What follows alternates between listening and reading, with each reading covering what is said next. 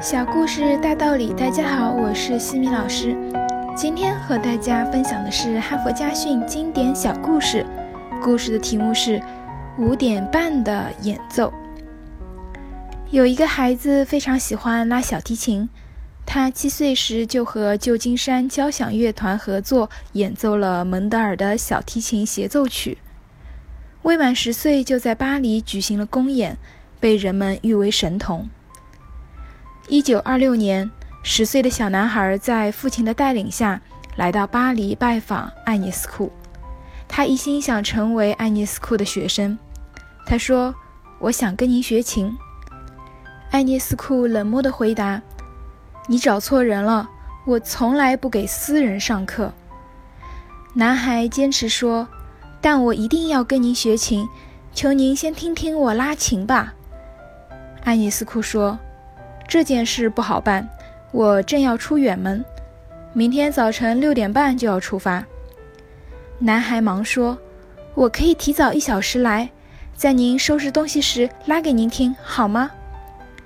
爱涅斯库被男孩的坚决意志打动了，他说：“那好吧，明早五点半到克里希街二十六号，我在那里等你。”第二天早晨六点钟。爱尼斯库听完了男孩的演奏，他兴奋而满意地走出房间，对等待在门外的男孩父亲说：“我决定收下你的儿子，不用付学费。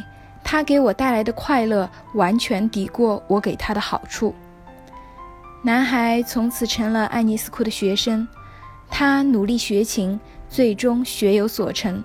他就是后来的著名小提琴演奏家梅纽因。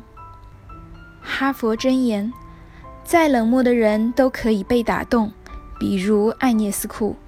只要你执着，再没有退路的事都会有余地，比如让艾涅斯库听琴。只要你坚韧不拔。今天的分享就到这里。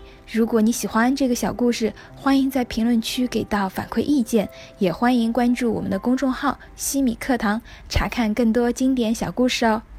感恩您的聆听，我们下次见。